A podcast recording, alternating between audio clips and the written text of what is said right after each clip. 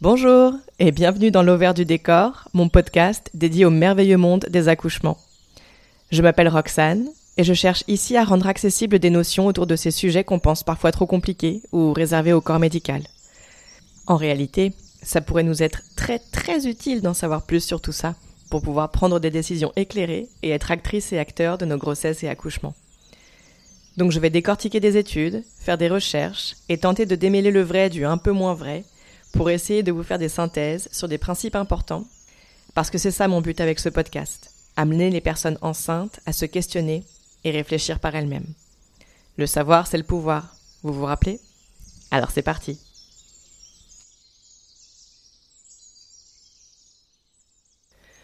Aujourd'hui, on va parler de relations sexuelles, de la bagatelle. Les relations sexuelles pendant la grossesse, les relations sexuelles pour procréer, et celles postpartum. Parce que tout ça, en fonction du contexte, ça peut être vécu bien différemment. On va parler de libido aussi. Et puis, des relations sexuelles dans la vie de tous les jours en fait, parentalité ou non, et des injonctions qui portent à ce propos. Et j'aurai aussi des recommandations de lecture à vous proposer en fin d'épisode. Mais parlons d'abord du sexe pour procréer. Des relations sexuelles qu'on entreprend avec la volonté de faire un enfant, avec un but précis. Alors ça, j'avoue, moi je trouve ça génial.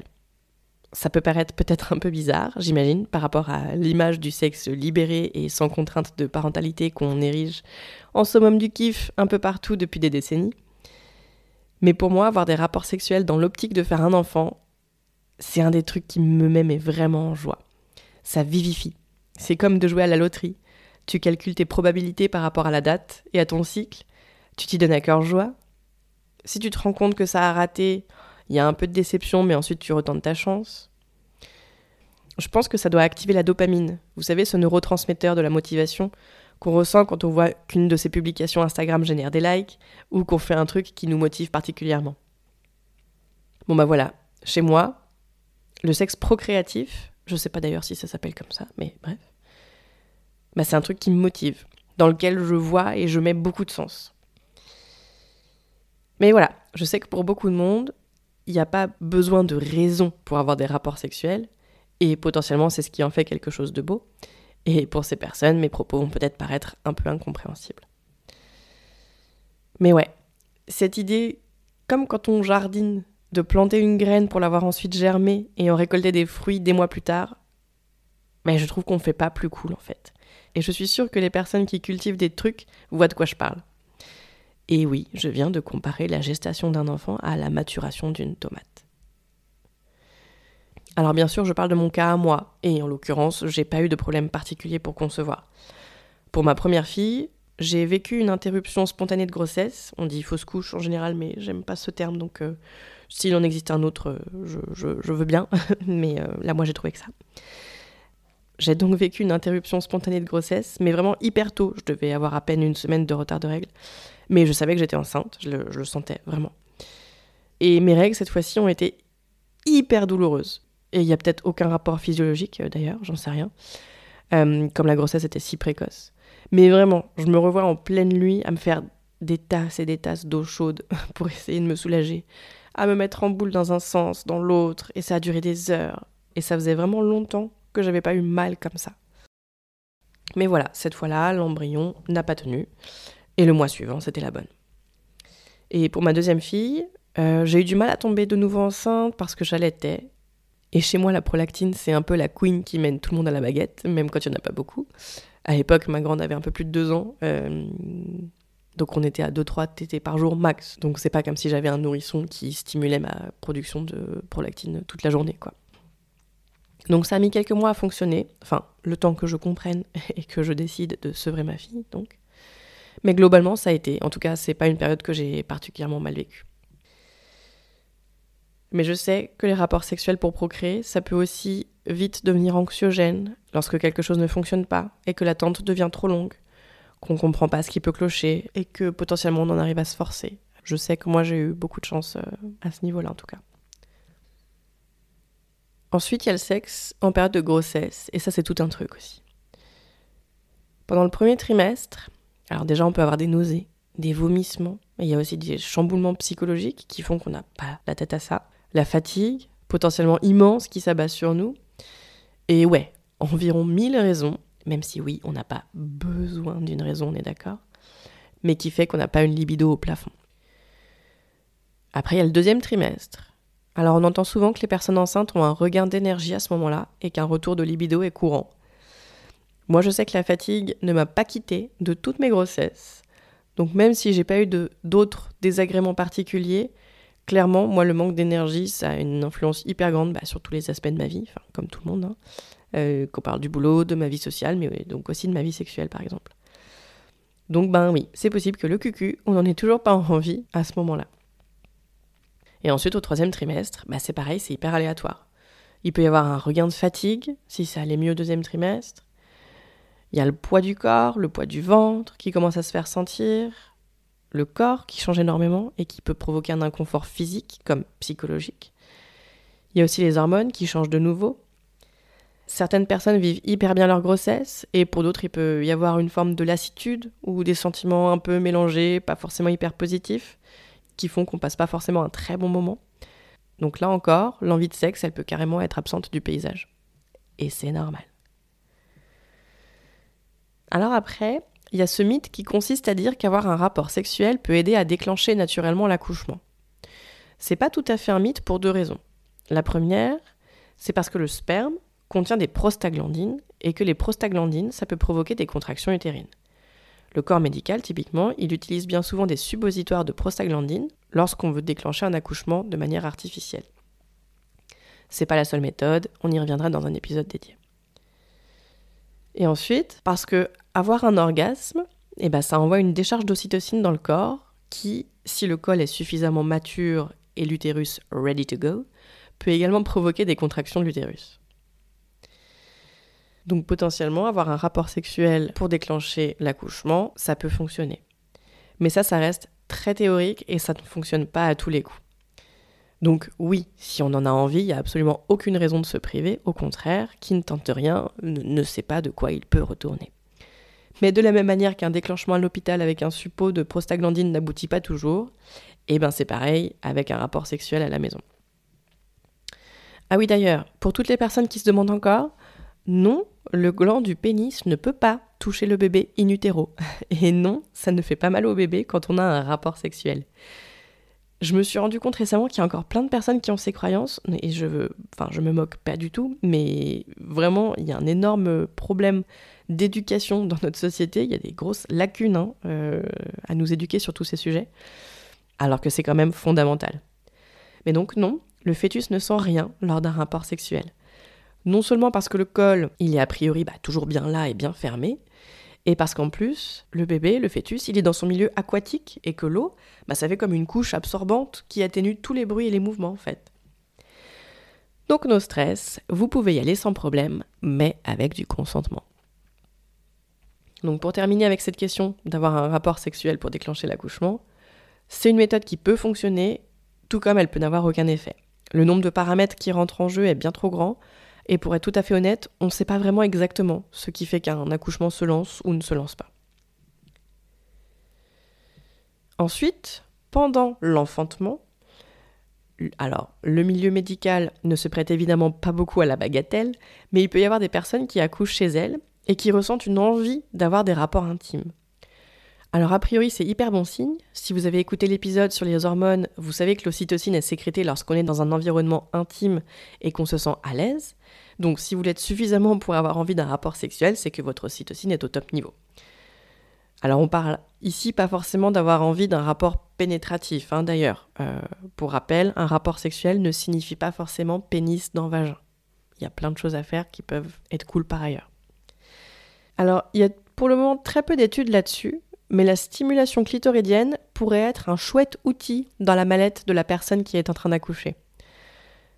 Alors d'abord, évidemment, pour mettre donc ce petit coup de boost dans la sécrétion d'ocytocine, hein, évidemment, mais aussi potentiellement pour aider à soulager durant des contractions trop douloureuses. Donc évidemment, il faut le sentir hein, et en avoir envie, ce qui n'est pas forcément le cas. Mais je pense que c'est une piste à explorer qui a tellement zéro inconvénient qu'on aurait tort de s'en priver en cas de besoin.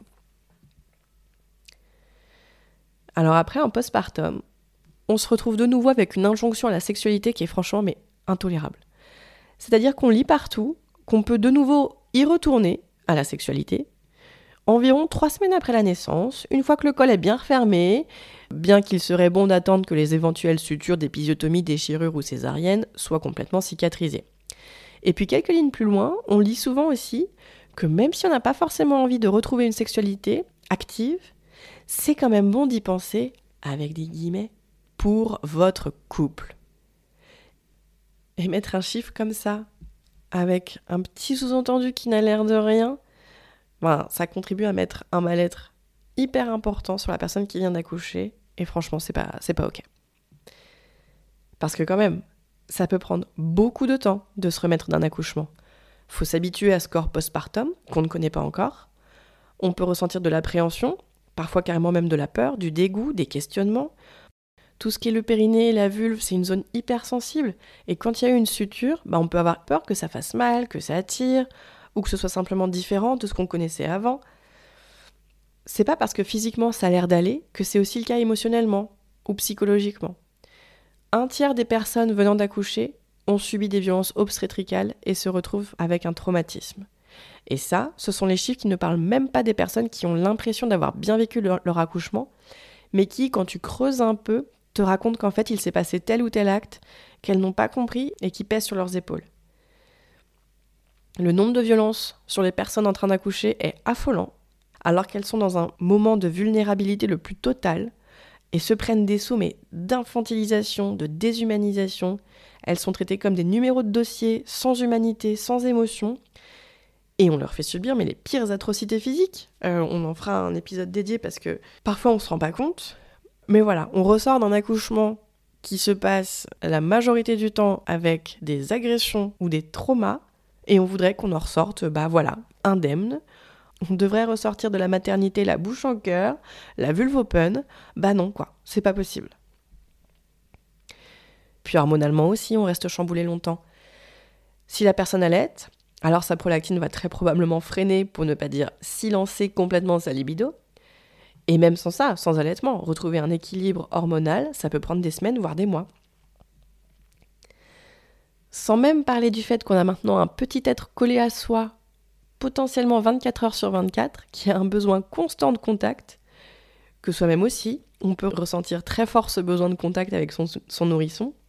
Et bah tout ça, ça fait que une fois que bébé est couché, bah on peut avoir aussi envie de retrouver son corps juste à soi. Et l'idée de devoir de nouveau avoir des rapports, même juste un câlin avec euh, un partenaire ou une partenaire, et ben potentiellement on n'en a pas envie en fait. On a juste envie de retrouver son corps, ses limites à soi. Et ensuite pour redevenir complètement euh, disponible à son bébé. Et puis évidemment le rythme est différent et environ mille fois plus fatigant qu'avant. Donc encore une fois, avoir envie d'avoir des rapports sexuels les premiers mois post-accouchement, bah, ça coule franchement pas de source. Et quand je dis les premiers mois, genre, euh, je sais pas, genre les, les 36 premiers mois, tu vois. Je dis ça en rigolant, mais il y a peut-être un, petit fond de vrai. Mais voilà, moi je sais que les premiers mois, les toutes premières années de la vie de mes bébés, bah mon couple il est dans une sorte de parenthèse. Et c'est ok en fait. On en parle avec mon compagnon, lui aussi est épuisé de toute façon. On essaie de garder la communication ouverte autant que possible pour que le lien entre nous deux reste fort quand même. Mais on sait qu'il y a cette période de nos vies où on est dans une petite parenthèse et dans laquelle nos filles prennent plus de place parce qu'elles sont toutes petites, qu'elles ont beaucoup de besoins, euh, qu'elles sont beaucoup malades, qu'elles euh, ne dorment pas beaucoup la nuit et que nous deux, eh ben, on se retrouvera plus facilement dans les mois qui suivront, quand les filles seront plus grandes, qu'on retrouvera un sommeil digne de ce nom, etc. Je voulais finir cet épisode en parlant aussi de l'injonction au sexe tout court, euh, et c'est là que je vais vous parler de deux recommandations de lecture. D'abord, dans Désirer à tout prix, Talma Desta tente de déconstruire ce qu'il qualifie de course à la sexualité. Cette injonction, en fait, à avoir une sexualité non seulement hyper régulière, mais en plus évidemment hétérosexuelle. Et si on est une femme avec un nombre de partenaires limité, et si on est un homme avec un nombre de partenaires beaucoup moins limité. Talma Desta a un propos qui, moi, m'a beaucoup parlé. Et en gros, il démontre comment, en fait, toute sexualité qui sortirait de ce schéma des deux relations sexuelles par semaine lorsqu'on est en couple est perçue comme défaillante ou hors norme. C'est-à-dire que si tu es en couple Et si tu as moins de relations sexuelles que ça, ou si tu en as moins envie, ou si tu n'en as pas autant envie, bah c'est qu'il y a forcément un truc qui va pas. Donc ça, ça fait évidemment les choux gras d'un capitalisme qui propose des coachs euh, pour renouer avec sa sexualité, des sextoys, des recettes aphrodisiaques, des compléments alimentaires pour booster sa, libido et j'en passe. Il y a un concept sacrément lucratif derrière tout ça, faut pas croire. Sans oublier que ce type de schéma renforce les stéréotypes de genre et contribue à renforcer non seulement le patriarcat, mais aussi, et ça va complètement ensemble de toute façon, mais l'incapacité de chacun et chacune à se faire confiance, à s'écouter et à sortir du moule si il ou elle en a besoin. Alors, que les choses soient claires, je n'ai aucun problème avec les sextoys, avec les recettes aphrodisiaques ou le fait de consulter des coachs en, en sexualité. Ce qui m'interroge, c'est plutôt les raisons pour lesquelles on se tourne vers telle ou telle option. Alors évidemment, il y a plein de gens qui aiment le sexe et à qui les injonctions du système ne font pas de mal, qui se reconnaissent bien dedans. Mais non seulement ces personnes ne sont pas si nombreuses que ça, mais en plus, parmi celles qui se disent complètement émancipées et heureuses de rentrer dans ces codes, bon nombre ne se rendent pas compte qu'il s'agit finalement d'injonctions qu'elles ont intégrées comme les leurs, mais qui ne correspondent pas forcément à leurs réelles envies. J'ai mis l'exemple en tête comme ça d'amis ES qui me racontaient qu'elles avaient X relations par semaine avec leur conjoint parce que bon bah oui, c'était comme ça, qu'il fallait bien se forcer mais que c'était pas grave. Quand même, c'est fou. J'étais pas sûre de vouloir prendre mon exemple, mais en vérité c'est celui que je connais le mieux et qui illustre quand même euh, bien ce propos. Mais j'ai toujours cru que j'avais un problème toute ma vie, parce que j'ai toujours eu un attrait assez moyen pour la sexualité, ce qui a engendré bien trop de moments où je me suis forcée pour pouvoir rentrer dans les codes et ne pas paraître encore plus bizarre lors des discussions avec mes copines. Alors qu'en vrai, moi, ben, je peux largement passer des mois sans avoir de rapport sexuel, parce qu'il y a mille choses que je préfère faire, comme, euh, oui, dormir, manger, lire, les plaisirs simples de la vie, qui ne sont plus si simples que ça quand on a des enfants en bas âge d'ailleurs. Il y a une citation dans ce bouquin euh, qui résume parfaitement le propos, je trouve, euh, mais pas complètement. Hein. il faut vraiment lire, euh, lire en entier Thelma Desta parce que ce, ce livre est brillant. J'ouvre les guillemets.